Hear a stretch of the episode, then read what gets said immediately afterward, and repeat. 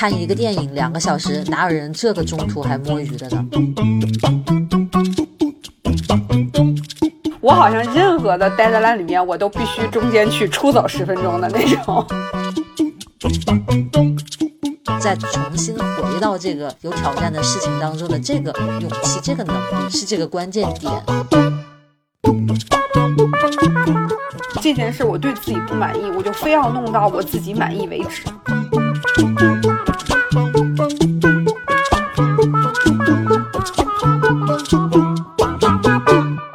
Hello，大家好，这里是 Lemon 电台，欢迎大家再次回来，我是不是闷。大家好，我是乐乐。乐老师聊一聊最近的近况，最近在忙什么呢？也没看见你更视频啊，催更一下。这什么路数，太不友好了！这上来就先说我没更视频，怎么回事？大家的心声啊，帮大家说出来一下。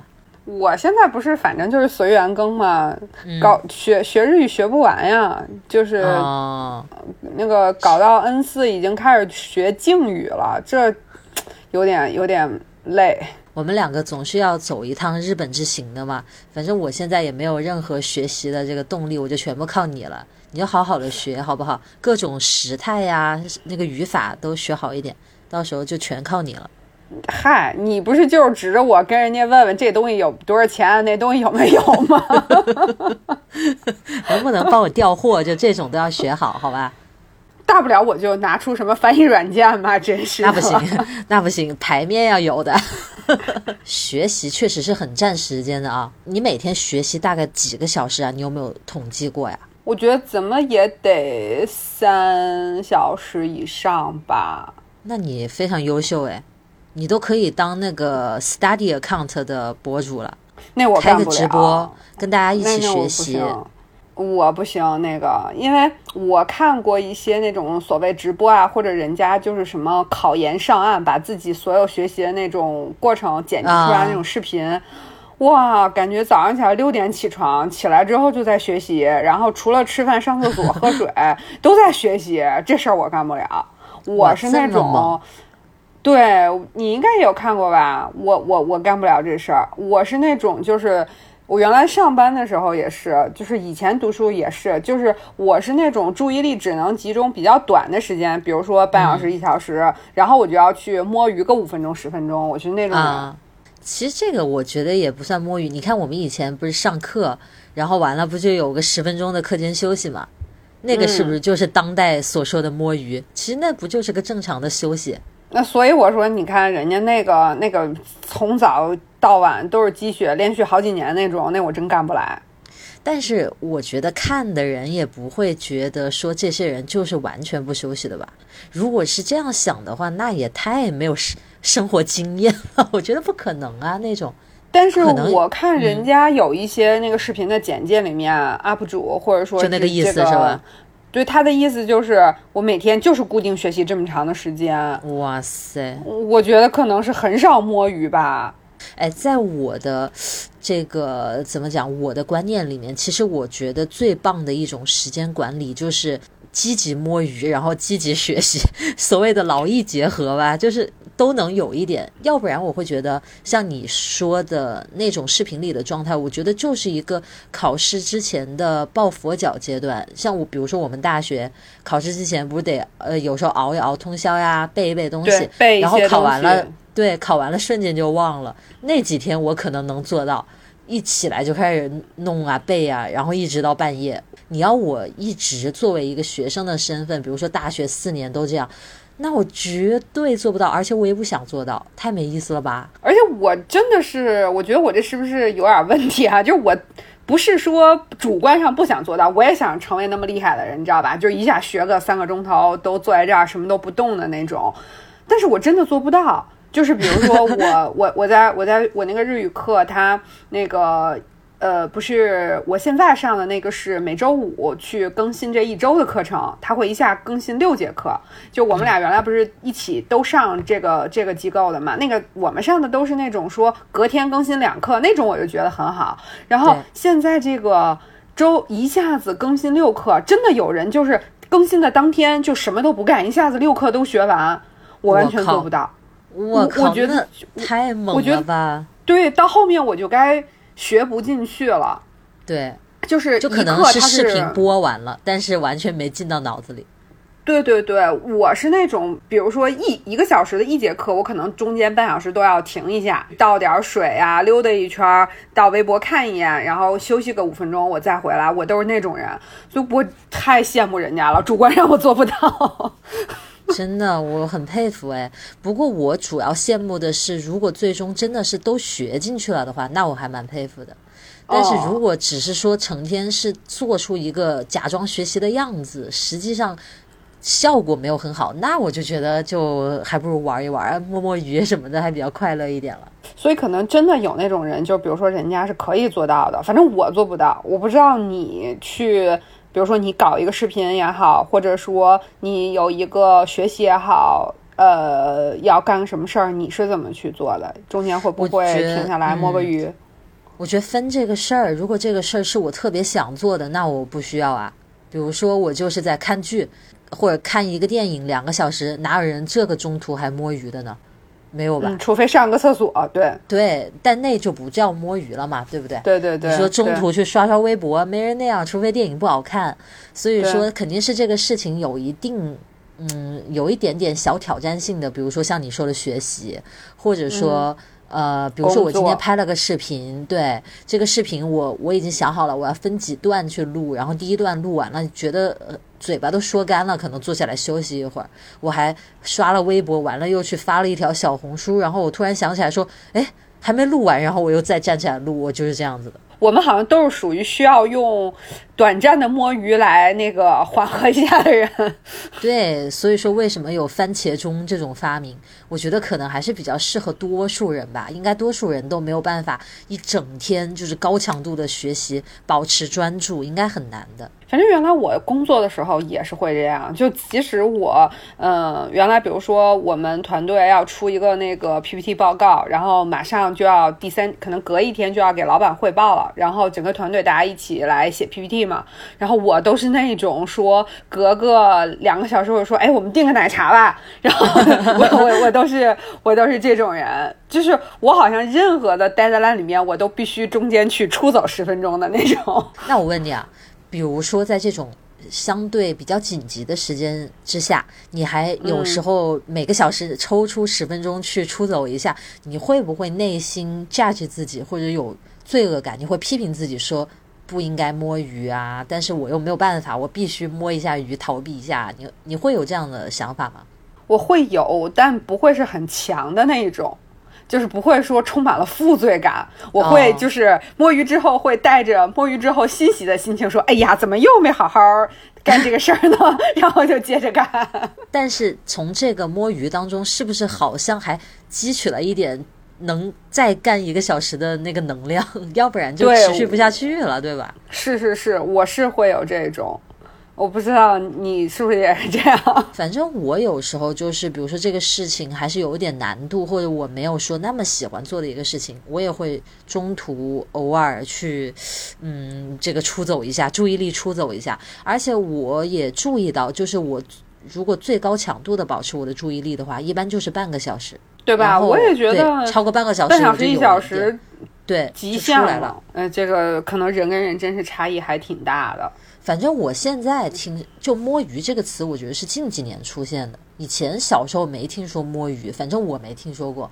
我是觉得在现在的这个语境里面，摸鱼听起来还是比较贬义的吧？就是说你没有在好好的做你该做的事儿，是不是这个感觉？对对，就是应该是在做正事儿的间隙去干了点别的。我听起来是这么个意思啊。我觉得是更像是那种混时间。就是我也没干正事儿，我就在那里瞎混，然后就玩玩这个，看看那个，打发一下就摸鱼了。但是我今我刚才所说的那种，我觉得跟刚才这个概念好像还不太一样，是不是？你说的那种把注意力转移出去了，不在你正在做的工作之上了。但是我觉得又不会说，呃，一直回不来。呃，我不，我我不会属于这一种。我觉得是不是这 那个叫辞职，或者就是说什么？比如说你正在剪视频，然后呢，这个剪视频的间隙，你去刷了一下 B 站，看了一个视频啊，十分钟，然后你就刷了第二个视频、第三个视频、第四个视频，停不下来那种。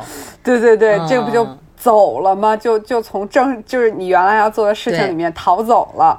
我觉得 这个好像，对对对，但我好像想说的不是这个概念，我还是想说，就是不能长时间集中，然后中间要出去一下的那种。你刚才讲的是那种就是短暂的，就像课间休息一样那种感觉嘛？稍微的休息休息，换换脑子，然后再回到这个里面来。哎，但我跟你讲，我也有那种就是出走了，然后就回不来的那种，一头扎向了另一个方向。对，我记得前两天，就是我上一个视频讲那个开学文具那批那期视频，有一个朋友给我留言，他说。有的人明明马上开学，作业还没有写完，愣是冷静地刷着 B 站。你想问为什么？因为他将在最后一个晚上创造奇迹。哎，这个大家应该都有这种经验，就那种开学前，然后赶寒暑假作业，是不是都留到最后，硬在那扛着，之前扛着巨大的心理压力在那玩儿。最逗的是，我后来发现，就是过两天再去看，有一个人给他评论说：“哎，你把监控拆一下，谢谢。”我觉得这种绝对是学生党的那个大家都有经历的那种。其实我以前就是我有同学就是那种。特别能按部就班的那种人，其实那种我特别羡慕，就是他没有哪一天是需要打鸡血去临时抱佛脚的，他也没有哪一天是完全就是放弃了自己的计划去乱玩儿，他好像每天都有每天该做的事情，自如。对他每天都学习几个小时，也也可以跟朋友出去聚餐，就这些时间他都有，然后整理一下自己家什么的，他这些时间都分配的很好，然后每天就按部就班的去做，就最后出来的结果就特别好啊，玩一玩了，学一学了，这种真的是我最羡慕。我觉得他这种就属于是该干什么事儿的时候，就单位时间内效率特别高，然后合理的摸鱼之后合理的回来。就我就发现他们就不属于那种需要起个大早去图书馆，然后坐一整天那种。他真的就是按照他的计划，然后带着书去图书馆，然后可能学习个四五十分钟。他可能起来跟同学讨论一下什么呀，或者去楼下的那个小卖部买一点吃的喝的呀什么的，然后再回来，反正。他几个小时下来，比如说他在图书馆待了三个小时，可能实际学习就两个多小时，但是他完成的事情的效率特别高，就是他该学的、该记的，他都搞进脑子里去了。所以，其实你刚才所说的这一种情况，是不是属于就是属于那种呃有积极意义的摸鱼？就我们很难，大多数人很难完全集中精力去做一件事情。然后我们就在这个过程当中给自己一个缓和的那个空间，之后又快速的回来。我觉得这种其实是不是还是挺好的一种摸鱼？就是他很擅长摸鱼，你发现没有？就是每个人摸的那个鱼还不一样，就有的人就会很劣质的摸，然后摸着摸着就自己掉海里去了。有的人就特别会游泳了。对，有的人就特别会利用这个摸鱼的时间段，他回来之后他能。再达到一个比较专注的状态，我觉得这个是很很值得学习的。我以前有几个韩国同学特别拥有这个特质，然后中国的，反正就我当时那个班上啊，我不是说我不是代表所有的啊，就我们那几个中国的同学都是我那种临时抱佛脚型的，前面使劲的玩，完全不搞学习，到最后要交论文了，拼命的赶，然后最后成绩肯定也不会特别好嘛。那几个韩国的，就是每天要打工。也韩国人很爱聚会嘛，一起吃饭干嘛的，然后上课也很，就我就感觉他都弄得好好。嗯，这个可能和一些自己处理的一些方式啊，和这个从小受到的一些教育什么的，可能都很有关系吧。是的，我觉得自己从小可能对于时间的管理分配啊，这个尤其是学习的习惯呐，都不一样。哎呀，这个话题还是挺有意思的，就是所以我觉得今天我们可以在这儿给人家“摸鱼”这个词儿，是不是证明一下，就人家不是那个完全的贬义，就是你你不是我，反正我是觉得没有可能，那可能我也不能代表所有人啊，这个没有可能说完全积雪，就是总还是需要一些乐趣性的东西把自己拽出来一下。因为我前面不是问你说你在摸鱼的时候会不会有罪恶感嘛？就我的话，我如果该做这个正事儿，然后我中间摸鱼了，我肯定内心还是会觉得，就是我内心在审判自己，我会觉得，哎呀，现在刷什么视频啊，就不要看了。然后其实手上还在一个一个的往下刷，你知道，就是那种，然后脑子就不停的批评自己。这个心嘴上说着不愿意，身体却很生实。对，但是我反过来想，如果我不拿出那半个小时来逛 YouTube 或者刷微博什么的，我能继续学下去吗？我可能也不行。但是我有可能玩了这半个小时，我又想说，哎，你都已经。这么过分了，你是不是该回去再学一下了呀？我可能又会回去再学一下。我觉得从这个角度来讲，确实说不定摸一摸鱼呢，还让我一天下来学进去的东西还多一点。对，所以就是我们还真不能赖摸鱼这个词儿，要赖还是得赖我们自己。就是摸鱼的方式，摸鱼了，对，还是去游泳了。对。反正我我以前也确实有同学，他就是那样子的。他一开始摸鱼摸一下，然后他就真的去游泳了，就好像再也没回来学习过，就那种感觉，那种也挺可怕。但是他其实内心也在谴责自己，对，而且会越来越痛苦，陷入一个那个循环当中。你说这个，我就想到以前我们不是聊过那种，就是你什么事儿也做不下去。然后就是这一天感觉就荒废过去了，摸摸这个摸摸那个，就什么都过去了。那个就是，对，那个就是进入了游泳的状态，永远回不来了。是的，是的。你说，那你说这二者之间的区别，这个关键点在哪里呢？为什么有时候是积极的摸鱼回来能更好的投入到该做的事情里，而有时候又就是浑浑噩噩了，又黏糊了？关键点应该在自己吧？对啊，那都是自己啊。比如说，我们自己都有过这种情况，我们也有过摸鱼摸得很成功的，回头又过来学习了的。我们也有一整天就干不下去事情的。我觉得是不是这样啊？也许你从长期来看，比如说我们以前聊过的那种黏糊，可能是我们心里有点什么事情，我们想逃避，然后呢，你就比较丧，情绪也不高，所以你说。我去玩个三十分钟，让我回来继续工作，我可能真的做不到，我可能需要更长一点的时间。但是其实这个就是相当于把摸鱼的时间段时间段拉长了。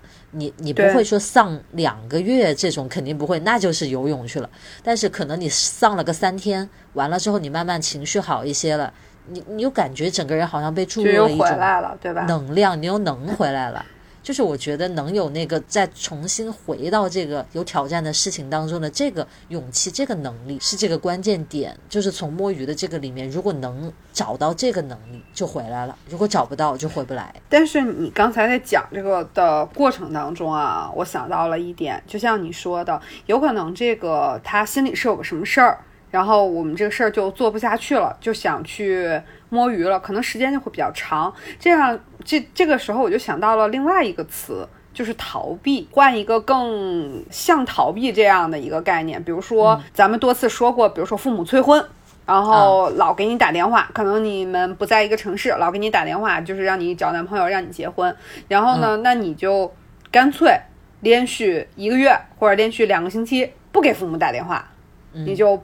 这个他打电话，你就跟他说我正在加班呀，我正在干什么什么，你就完全避开了这件事情。嗯，你说这是不是也是跟刚才那个摸鱼的概念有点，就是它不太像，但是就是把这种负面的东西，把这种或者说不去触碰这件事儿的时间拉长，是不是就变成了一种逃避？像你刚才举的这个催婚例子当中的这个，他肯定在很大程度上是一种逃避，去避免这个对话。去避免可能的冲突和父母，肯定是双方都不愉快的嘛。确实，在这种情景之下，中国的父母是特别愿意正面刚的。你不愿意结婚，那我来说服你，就是这种感觉。但是，往往子女呢，一方面我们从小受的这个教育是不太敢顶撞父母，就是完完全全的站在他的对立面，你又觉得好像，嗯，有这个道德的罪恶感。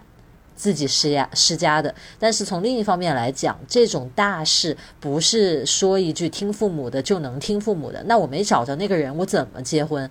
对不对？我没有办法接啊，我必须站在自己的立场捍卫一下自己。这种情况下，说不定双方稍微冷静一下还是有好处的。就是虽然时间长了一点，但它也不一定是一件坏事儿，对不对？是，我就有朋友有这一模一样的经历，但是不是催婚，但是也是他跟他的家里父母之间的沟通上，因为一点事情，对，就双方就说说不对付了，就有争吵啊这种，然后就干脆就几个月双方都没有联系，然后后面再慢慢联系回来的时候，也都不必提那个事儿了，也就。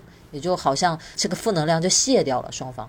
嗯，你说如果当时硬要沟通，干一场架再接一场架，就那个感觉。我们刚才所说的那种真的回不来的那种状态，只要他不是一直回不来就行，对不对？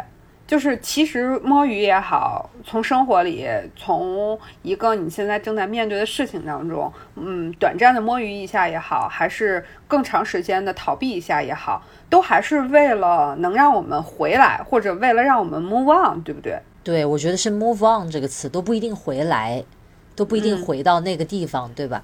我觉得可能换一个说法，就是去不要一直去怼这一件事情，一直刚。就是有时候需要换一换脑子，去弄点想点别的事情，然后再回来，说不定会好一点。一直刚就刚不下去了呀，能想的办法在此时此刻就只有那么多。那是要，比如说那种关系上的冲突，那是要吵还是要打，还是说就断绝关系，都不是什么好的解决办法。所以在当下就没法刚，然后等这个有足够的这个。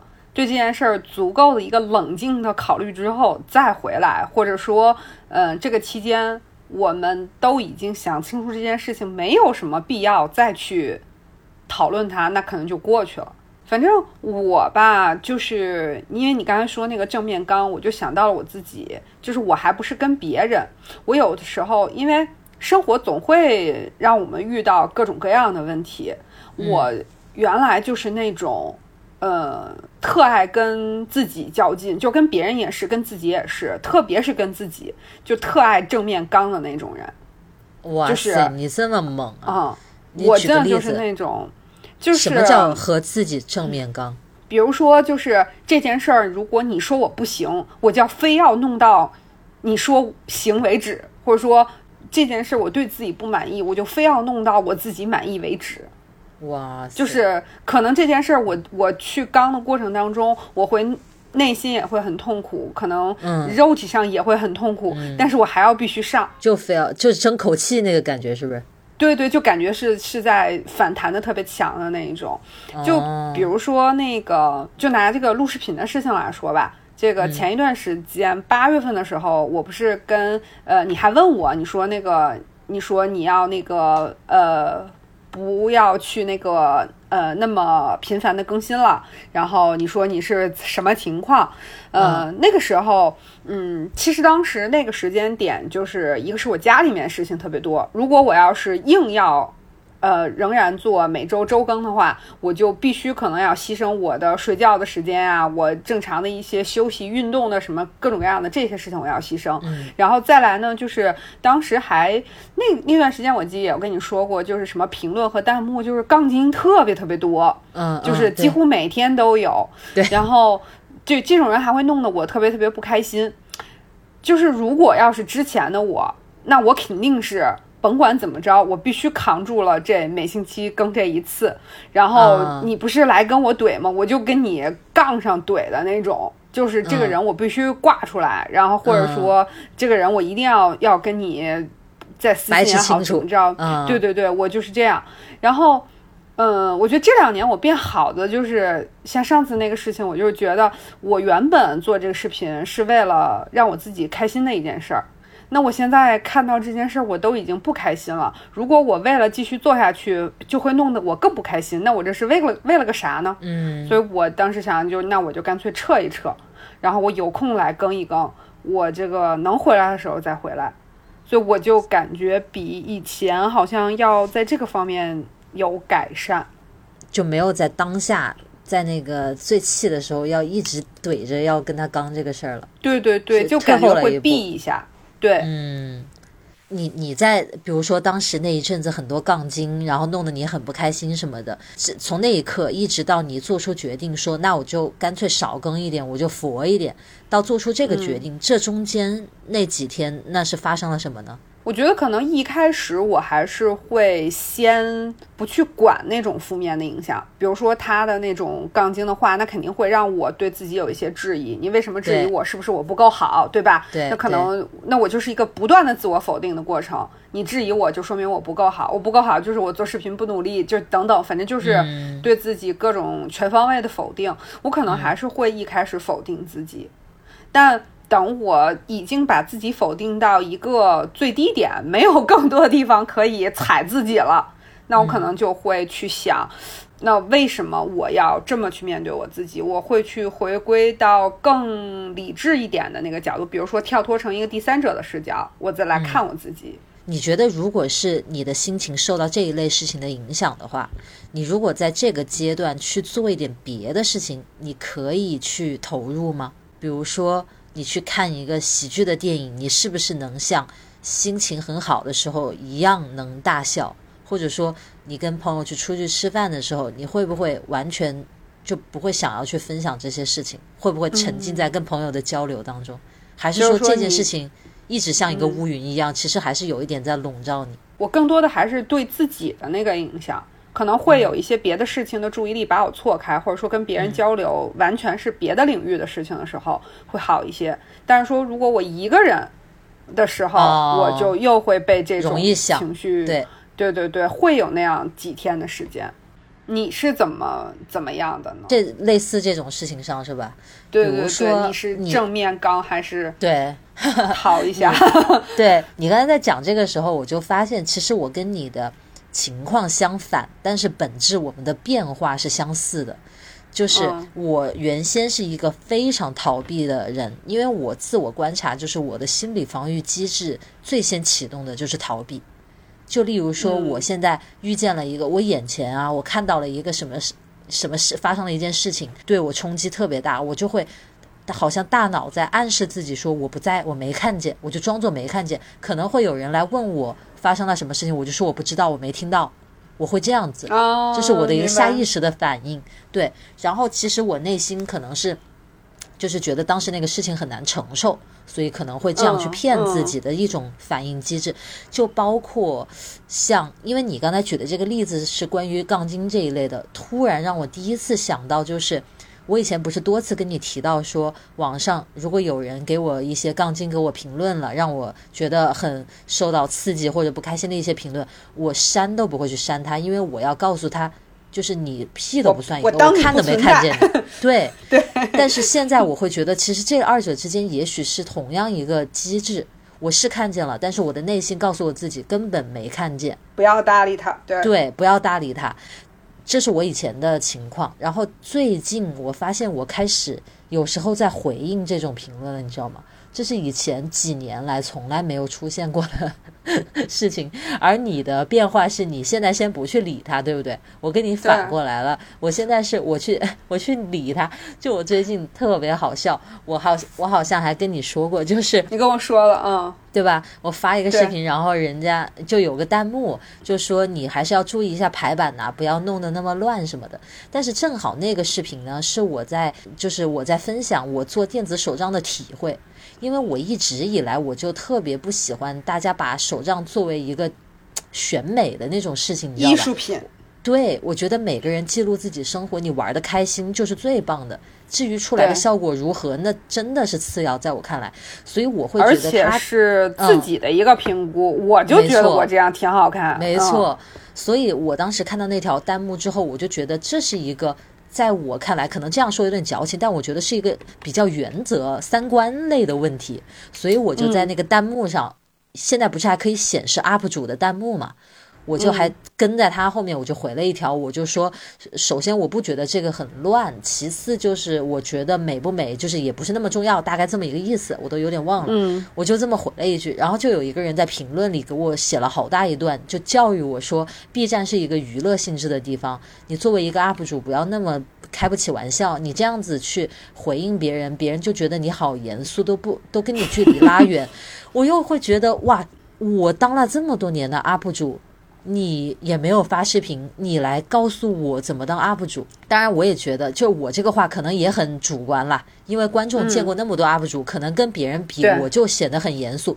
他可能有他的道理，但是我就会觉得你也太，就是你就看到我回了别人一条弹幕，你就这样来定性我，我就觉得这条也很冒犯到我，我就又回复了他，然后 我就说，我看到你这条，我真是觉得做人很难。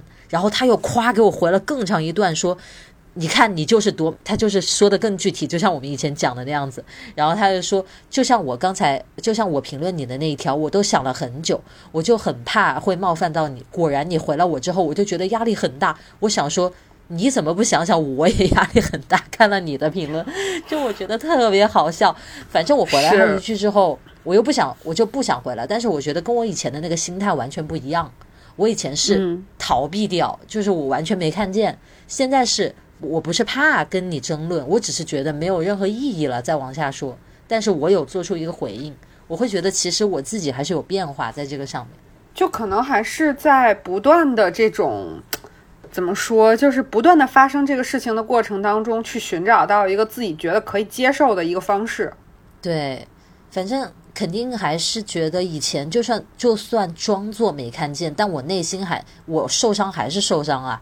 就是我想发出的观点还是没发。但我记得之前应该是就我们俩不是有一次呃来我们家面基，就你来我家那次，然后我们俩一起拍了视频，然后你也发我也发，你记不记得这件事情？那个其实就比较早了，然后。我记得那次呢，正好有一个人，就是是你发了跟大家一起参观我的房间的那个视频，然后那个期里面就有一个人去质疑说我的不是这种呃常规状态，而是我需要去花一个时间去收拾，才能让我的那个房间成为这个状态。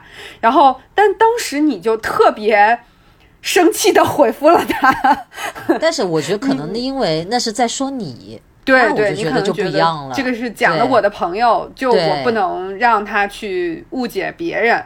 对，我不想说我发了一个关于我朋友的这有关他的，然后别人在我的这里去说我的朋友的什么不好，那我肯定就不愿意。对，是不是我们都还是那种，嗯，涉及到自己的一些问题的时候，就觉得甭管是刚还是跑了。就都是一种处理方式，但是如果要是真的涉及到了朋友，那必须立刻反击。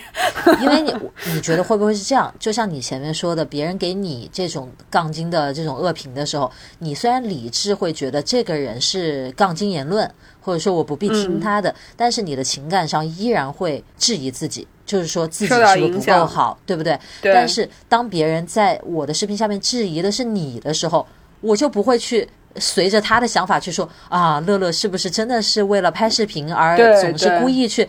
我显然不会有出现这一层质疑，所以我绝对就给他怼回去。但是往往那种评论如果是质疑咱们自己的话，我们自己就很容易陷进去，就因为自己总觉得自己不够好，然后他也来质疑你，你就想完了，是不是他说的是对的呀？我是不是真的做的很差呀？所以你看，我们是不是真的有时候应该把那个自己。就是应该有时候一分为二，就是把自己当做是自己的一个朋友看待，对，然后对该逃的时候就逃，然后该这个不理会的时候就不理会，该回应的时候就回应。对，我觉得就像前面咱们说的，比如说高强度的工作学习了几十分钟了，然后想去玩一会儿，看看视频，就是休息个二三十分钟，你自己心里可能就会谴责自己了。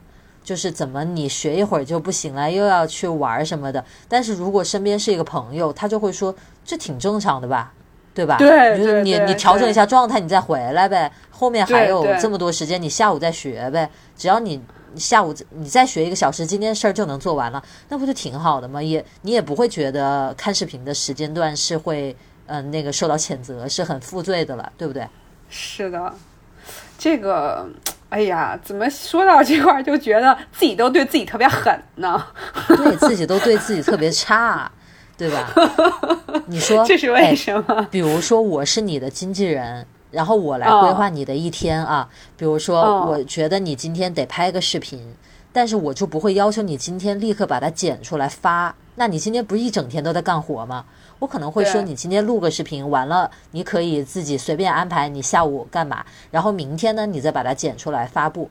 如果我是经纪人，我会这么给你安排。但是我现在是我自己的经纪人，我就极少这样子，我就会要求我自己 早上七点多钟去健身房，回来之后。把菜带回来，完了之后就拍视频，这然后就可以吃中饭，吃完中饭就开始剪，然后一直到睡前把它发出来。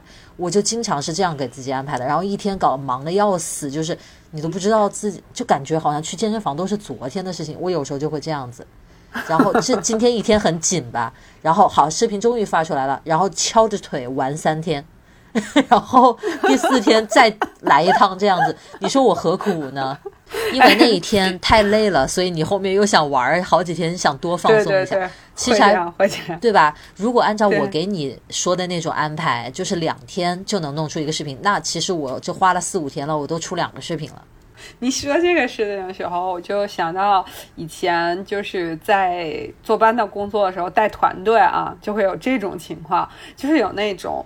嗯，你比如说给一个下属安排了一项工作，然后你问他，就可能你的心理期待值今天可能是周二，然后呢，你期待是他周四或者周五能把这项工作给你，然后呢，你问他，你说那你这边什么时候能 OK？然后我们来讨论一下，下属可能说那周三吧。就非常快的就给了你回应，哎，这个时候就是你如果下次再去，我就讲一个，有时候是 是是这样的一个心态啊，就是然后我作为 leader 的话，再下次去跟他去谈工作，我就会觉得一切都很顺畅。我就会对这个人很放心，然后我会对他的心理，就是这个时间上的这个心理期待值，我就不会有那么多的要求。但如果说换一个下属，我问他说，我可能想说，你周五怎么也能给我了吧？我这心理最低期待值，下礼拜一吧。然后我 我对这种人的话，我可能就是以后每一次我都会就是他了，对我就会对这件事儿上，他就会有一个。但这个是不是也是一个非常好好，就是能容易理解的一个状态？就是当你就像你你说那样啊，就是你觉得呃，你给我安排工作，你觉得乐乐他是让人放心的，所以我就让他两天干完这件事儿就行了。然后呢，我对我自己，我可能真的这样，我就会放羊了。不行，我就得对我自己严格一点，是不是就跟这个是同一个心态？我就会觉得，当我给你安排工作的时候，我就希望你能劳逸结合，不要哪一天特别紧，哪一天特别松，这样这个才可以持续下去。但是我往往给我自己安排的时候，就已经拖到说不能不发视频了。好，明天必须发，然后就成了那个赶 do 的节奏了。发完了之后，你又觉得哎呦太累了，然后休息又休息好几天，结果再想起来的时候又不行了，明天必须发了。就这个节奏永远慢一步，就很糟糕。我觉得在这个地方真的是要善用那种积极的摸鱼，就像番茄钟一样，你把时间段切小一点，但是你可以多休息几次，但是你要能回来。我那种就是特别大的一个周期才能绕回来。你这还不错，起码你这个就是玩三天就。又回来了，还有那个玩俩星期都回不来的呢。我还不是有过，真是，还不是玩过。哎呀，这个这个东西讨论起来总是觉得很有意思，所以就不知道这种，呃，摸鱼也好，逃避也好。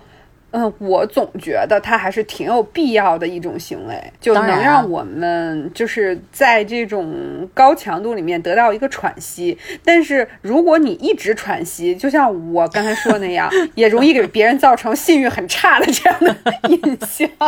一直喘息，你看我高强度一天，然后喘息三天，我还是能回来的。所以这个可能周期大了一点吧，但是我还是能回来。所以这个三天的喘息，总体来讲还是有效的。这个逃避还是正向逃避哈，还是逃回来了。对你不能说这个已经觉着说星期五就能交这个活，就能交这个作业，然后你非要搞成下礼拜二，那你说这个信誉不就太差了？这个别人也就不能接受这事儿了。这个都不是喘息的问题了，这个可能是就是赶不上 do，这个问题有点大。你觉得这种？你是不是也能接受啊？就比如说，如果你真的是面对到了人生，或者说呃工作也好，生活上也好，就是特别大的那种困难，比如说真的有人因为工作压力，然后导致自己精神状态特别不好，然后就辞职，然后用了半年的时间，然后这半年可能去做一些自己喜欢的事情啊，或者说去旅行啊什么的，然后半年之后再回来，你觉得这种逃避是你能接受的吗？我能接受是指，比如说我会做出这样的事儿吗？对对，我完全会，是不是？我觉得会，就是我觉得以前的我可能不会，但是现在的我也会。呃，有道理。我可能，我刚才一细想，我觉得如果我是一个公司里的员工，我有可能也会觉得不太会。但是因为我现在是完全是自由职业，我完全能想象到有一天我就停更，然后我可能这半年我都不更。然后我去体会另一种生活，可能冷不丁哪一天我准备好了，我再回来。我觉得这个倒非常有可能。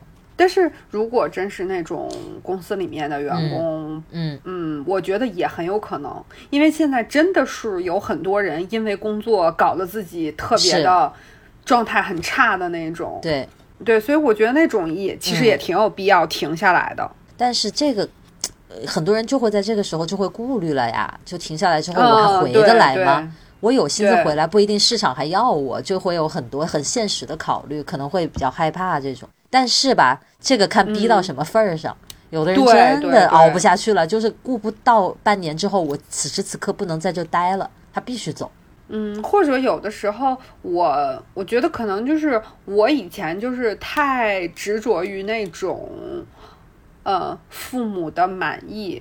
然后父母口中的优秀，父母觉得自己脸上很有面子。我觉得可能以前的我，对对对，就是非常介意这个东西，就是就像你说，他可能会有顾虑，他会觉得。啊，我是父母的骄傲，然后包括有一些生活上的一种顾虑。嗯，我觉得可能是不是随着你慢慢的自己的阅历也好，自己的能力也好，有了更多的积累，内心会更强大一点之后，这样的一些担心会少一点。所以可能反而在年纪更大一点的时候，就像我们这种人，可能反而容易做出这种决定，反而不是年像我，反而不是年轻的时候我做不出这种决定。就一句话，就是以前的那种，呃，有时候选择去做逃避的话，心里就会冒出一句话来，叫不能当逃兵。你会觉得你就是被打败了，我就认输了，等于对吧？那个接受不了，嗯。但是现在可能会换一个角度来看，就是也可能加上就是这一两年，包括特别像今年，你说疫情这个事情，它都不是你想逃避，你你你不逃你也得避。对不对？大家全都在家，没没法上班，没法挣钱，他他就是就是不得不逼着你做出这样一个选择。你看当时那个二月份、三月份最疫情最呃鼎盛那个时候，不是天天都特别丧吗？特别丧，还像个漩涡一样，整天在网上找那些就是那些新闻看。然后大家全部都在讨论呐，都在转发那些事情。后来不是大家都觉得丧到不行，就自觉的就少刷新闻了。其实当时就是希望自己能隔隔离开，希望自己能逃避一下。对，所以有的时候这种主动的逃避真的不是一件坏事儿。我觉得这个看，嗯，是逃离什么？比如说你前面说那种在公司待不下去了，可能真的公司文化有毒，或者上司有毛病，这种就真的熬不下去，在里面是一种虐待。那我觉得这种不是逃避，是逃离伤害。其实有的时候也没有那么复杂，可能真的就是这份工作不适合。嗯。他就是不适合，对，就是就是不适合，不一定说是这个工作差，这个公司差，这个环境差，但就是你做这个工作的时候，你就是特别的难受，就是你就觉得它不适合你。其实这种也很多，是，但是我觉得多数人还是会选择就是隐忍，然后。待在那儿，我觉得这个我们今天聊这个话题，也不是说一定要让大家说都变成一个 多么对吧？世界那么大，我要去看看的人 对吧？嗯，就是或者说必须去刚的人，而是说呃，可以给自己一个选择吧。就是嗯，如果你想逃，其实逃一下也不是一件坏事儿。像那个日剧的那个名字，逃避是可耻的，但有用吗？我是觉得逃避甚至都未必是可耻的。而且有用还是真的是蛮有用的，就像比如说我在公司里面，然后老板给了我一个我没兴趣的项目让我做，那我做半个小时我就不好玩啊，我就做不下去了呀。我这时候去打打水，跟同事聊几句闲天，说不定回来我还能再做一做，或者说我今天就算了，然后我明天再来做呗，我睡一觉调整调整，对吧？这个也不必就说给自己那么强的一个负罪感，去批评自己怎么样的，毕竟我还在那儿呢，我还有斗志，我又不是要走，我又不是说对吧？递交辞呈，所以我觉得今天聊这个事儿也还蛮有意思，因为我记得以前我们还跟大家聊过那个拖延症嘛，感觉跟今天这个呢是个对应的话题，嗯，对吧？嗯，就是拖延症肯定是有点问题的，但是就像用这种逃避和这种摸鱼的方式去从负面的感受里面稍微的离开一下，嗯，现在想想也真的不是件坏事儿。其实我在网上看到很多博主分享自己的时间轴手账的运用，他会写的非常非常的满，然后他有自己的一套系统，怎么去抓紧时间啊，这个规划时间什么的。我听下来呢，我觉得多数的人的点在于如何去利用碎片化的时间，如何去少浪费时间。但是我越我越听下来，我就越觉得，至少在我的生活当中，我想要提高效率，不是在于这个点，不是说。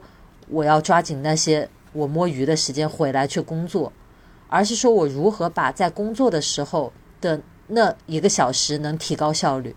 我是百分之百的注意力的。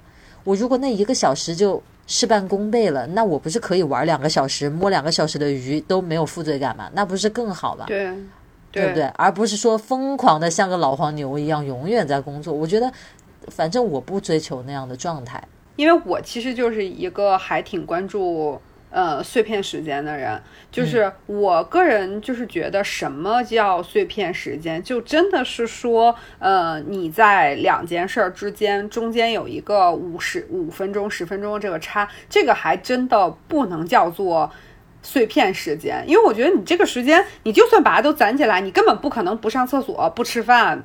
就是不去做一些最基本的一些事情，就是我我我是觉得我们要去所做的那个碎片时间的关注，就是那个原本要摸鱼而是去游泳的时间。更常规一点的，就比如说一些坐地铁啦，就那种时间，对吧？那种碎片，对对，嗯，对，就是你说坐地铁五十分钟，真的是可以做很多事情。对，你就听点东西干嘛的，而不是说真的就是。起来上个厕所，那五分钟真的是，你说这个时候可以背五个单词，那我真的疯了，真的 活不下去。我们我们都搞不了这个什么开个直播间跟大家一起学习这种事儿，可以啊，就就学习四十分钟，然后讲十分钟的聊十分钟的天嘛，然后再来四十分钟也可以啊。行，那你那你搞一个，你搞一个我进直播间。我学什么呢？我不学，我不不不学无术啊，我每天。那你可以那个直播健身 哦，我可以直播剪视频，对不对？非常专注的工作。对对对对。好了，找到涨粉的秘诀了啊！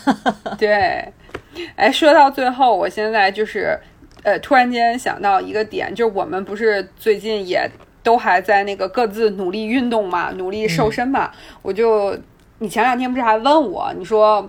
啊，是你问我还是我主动跟你提起？我就说别人问我为啥减肥，我跟他说为了能吃。嗯，是的。我就今天我们聊这，我就想到了这个话题。其实，呃，就感觉在运动和瘦身的这个过程当中，然后偶尔的给自己一些那个奖励呀什么的，也是一件特别好的事情。就也像摸鱼和逃避一样，是一个有益的帮助。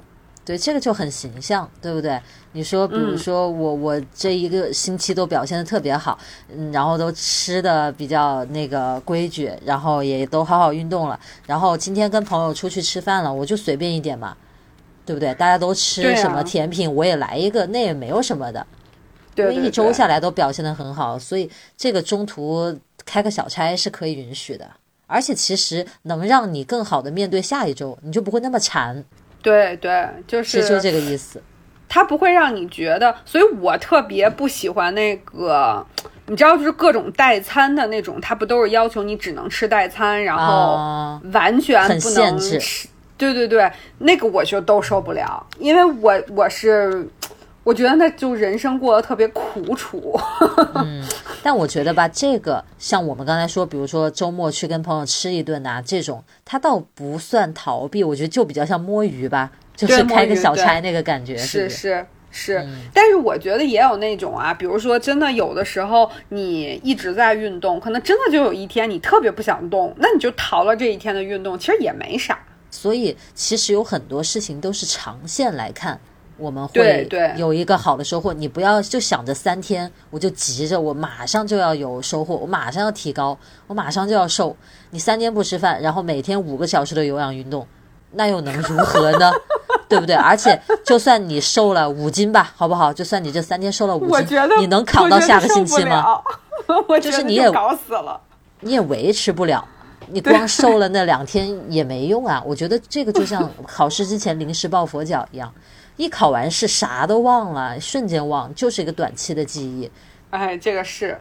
所以我们就是还是要允许自己在通往那个我们想去的地方的过程的当中去看一看风景，去什么小岔路上玩一圈，是不是？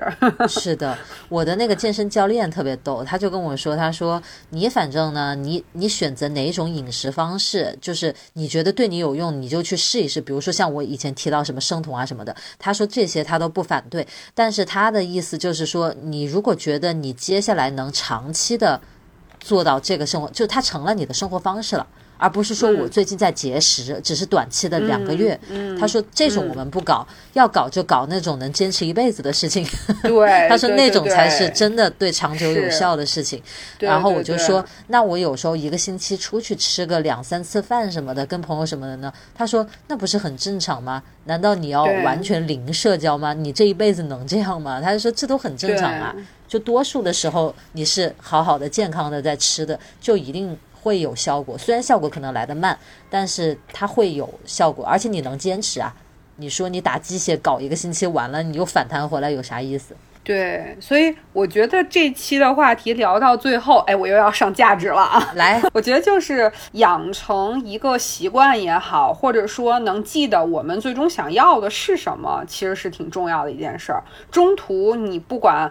花了长稍微长一点还是短一点的时间去看了别的风景，去做了别的事情，这都不重要。就是重要的是你可以回来，你可以 move on。我觉得这个是最重要的。就这个习惯是你可以一直去做下去的一件事儿，或者说这个目标是你永远愿意为他付之努努力的一个事儿。我觉得这个比较重要吧。是在各种事情上面，真的要选择一个可持续发展的路线。而不是一个简单的突击这种行为吧？对，突击是没办法长久的，你不可能永远突击啊。在长线发展当中，你自然是有一个平衡感的嘛，有劳有逸，这样就比较能坚持下去。所以，逃避摸鱼还是有它存在的意义的。要不然，为什么每个人都不自觉的去做这件事情？因为你注意力只有那么长，你的注意力已经跑了，对吧？而且我就觉得还有，呃，这个过程当中还有一点就是不能对自己太苛刻。是的，你不要把自己想成一个那种高效人士啊，一上来就对吧？突然一下子从一个懒鬼变成高效人士，那也不可能。对对，或者说就是也别那种说，哎，我今天。本来应该完成一个 PPT，我没有完成，我就写了三分之一，我就跑去干别的了，我就开始对自己讨伐，然后内心对自己特别多的谴责。这事儿其实没必要，你就明天接着把它干呗。没错，其实那个特别多的谴责，再往后是什么？就是破罐子破摔，你就完全 走开了，你就算了，那我不做这个事儿了呗，我不追求这个这个东西了，我不进步了，那个更还不如就是说今天玩一会儿，明天再来刚。